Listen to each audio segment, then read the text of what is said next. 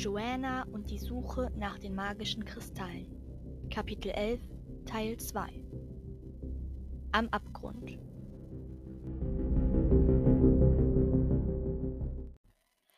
Als ich aufwachte, fand ich mich neben einem kleinen Bach wieder. Ich lag auf einer halb warmen, halb kalten Steinplatte. Neben mir, auf der anderen Seite, war ein Loch, in dem es weit nach unten ging und aus dem heiße Luft kam. Ich stand langsam auf und räkelte mich. Mein Rücken tat sehr weh und es war kaum zum Aushalten. Doch da hatte ich einen Einfall. Ich legte mich auf den etwas wärmeren Teil der Platte und wärmte so meinen Rücken. Das hatte mein Vater mir einmal erzählt. Wenn ein Rücken weh tut, dann muss man ihn wärmen und dehnen. Aber da ich zu müde war, um irgendwelche Dehnübungen zu machen, bevorzugte ich die andere Variante. Ich lag also dort auf dem warmen Stein und starrte nach oben. Über mir erstreckte sich der klare Nachthimmel. Neben mir stieg ein wenig Dampf auf, der mir ein bisschen die Sicht versperrte. Doch ansonsten konnte man eine Menge Sterne bewundern. Na, Joe, bewunderst du die Sterne? fragte eine bekannte Stimme. Oh ja, antwortete ich. Sie sind heute fast ganz zu sehen. Schon ein bisschen seltsam hier im Nebelland. Na ja. Was machst du denn so, Gangrel? fragte ich, ohne zu merken, welcher Fehler sich da einschlich. Ich suche meinen Hut, antwortete er unbekümmert. Doch jetzt fiel mir etwas auf. Moment mal. Ich dachte, du wärst tot, sagte ich und schreckte hoch. Sofort bereute ich meine schnelle Bewegung und verzog das Gesicht vor Schmerzen. Doch jetzt, wo ich schon einmal saß, blieb ich auch sitzen.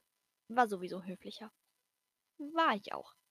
Aber dadurch, dass ein Zweig des Baumes der Magie neben mir lag, bin ich schnell wieder wach geworden. Jetzt bin ich nur ungefähr dreißig Jahre alt, habe also noch lange zu leben, sagte er und grinste. Ich musste lächeln. Ich wusste doch, dass dieser Stock wichtig war. Dein Bruder hatte ihn bei sich. Und dein Hut, den hab ich, sagte ich und kramte in meiner Hosentasche. Ich holte ein kleines zusammengefaltetes graues Stoffpaket aus der Tasche und reichte es Gangrel. Er nahm es an, warf es hoch und zeigte mit dem Finger darauf. Schon war es ein perfekt gebügelter Hut. Sanft landete er auf Gangrels weißem Kopf. Ich staunte nicht schlecht. Sag mal, was ist eigentlich alles passiert, als ich nicht da war? fragte er mich. Ich erklärte. Naja, wir sind durch das Labyrinth von Gängen im Verlies geirrt. Dann haben wir die Armee von Anator besiegt. Oder vielmehr, wir haben gegen sie gekämpft. Und dann ist uns die Flucht gelungen. Dann haben wir auch noch Luke aufgesammelt und wollten dann den Kristall verbrennen gehen. Doch das Loch, in dem wir hier hocken, wurde bewacht.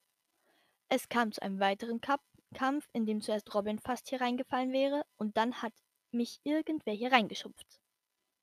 Ich nickte bestimmt. Tut dein Rücken sehr weh? fragte Gangrel besorgt. Ja schon, aber woher weißt du das? Ich war verwundert. Gangrel bedeutete mir, mich umzudrehen. Dann schnippte er mit dem Finger, drückte zweimal auf meinen Rücken und mein Schmerz war wie verschwunden. Danke, sagte ich. Gangrel war aber mit seiner Zauberei noch nicht fertig. Er zauberte eine Decke mit Brot, Käse, Wurst, Milch und Wasser. Jetzt nickte er bestimmt und setzte sich auf die Decke. Er bedeutete mir, mich auch darauf zu setzen. Ich tat es ohne Widerworte, da ich ziemlich hungrig war. Ich schnappte mir ein Stück Brot und biss rein. Gangrel fing an zu erzählen. Also, nachdem ihr gegangen wart, bin ich auch ein wenig durch die Gänge geirrt, hab mich dann aber schlussendlich einfach rausgezaubert. Dann bin ich draußen ein wenig umhergeirrt und habe euch beim Feuer gesehen. Ich habe nicht eingegriffen, weil ihr viel erstaunter gewesen wärt als die Wachen, und dann hättet ihr verloren. Aber da ich mir gedacht hatte, dass irgendwer hier reinfällt, bin ich los, um den anderen Eingang zu suchen. Du musst wissen, ich beobachte Taravor und Anator jetzt schon ziemlich lange und brauchte einen Wohnort, zu dem sie nie kommen würden.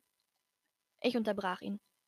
Du willst mir doch jetzt nicht allen Ernstes erzählen, dass du hier gewohnt hast, sagte ich und legte den Kopf schief. Doch Gangrel sah wirklich nicht so aus, als würde er einen Witz machen. Doch, ich meine das schon ziemlich ernst. Er griff nach dem Käse und biss hinein. Also gibt es noch einen Eingang. Da können wir raus und die anderen suchen. Oder nicht?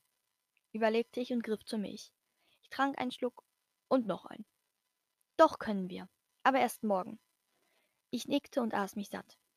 Dann zauberte Gangrel das ganze Zeug weg und wir gingen in weiter in die Höhle hinein. Dort gab es einen großen Raum, in dem ein Bett und Kissen waren. Ich sah zu den Kissen und überlegte, wie weich die wohl sind. Gangrel schien meine Gedanken erraten zu haben, denn er deutete auf das Bett. Und wo schläfst du dann?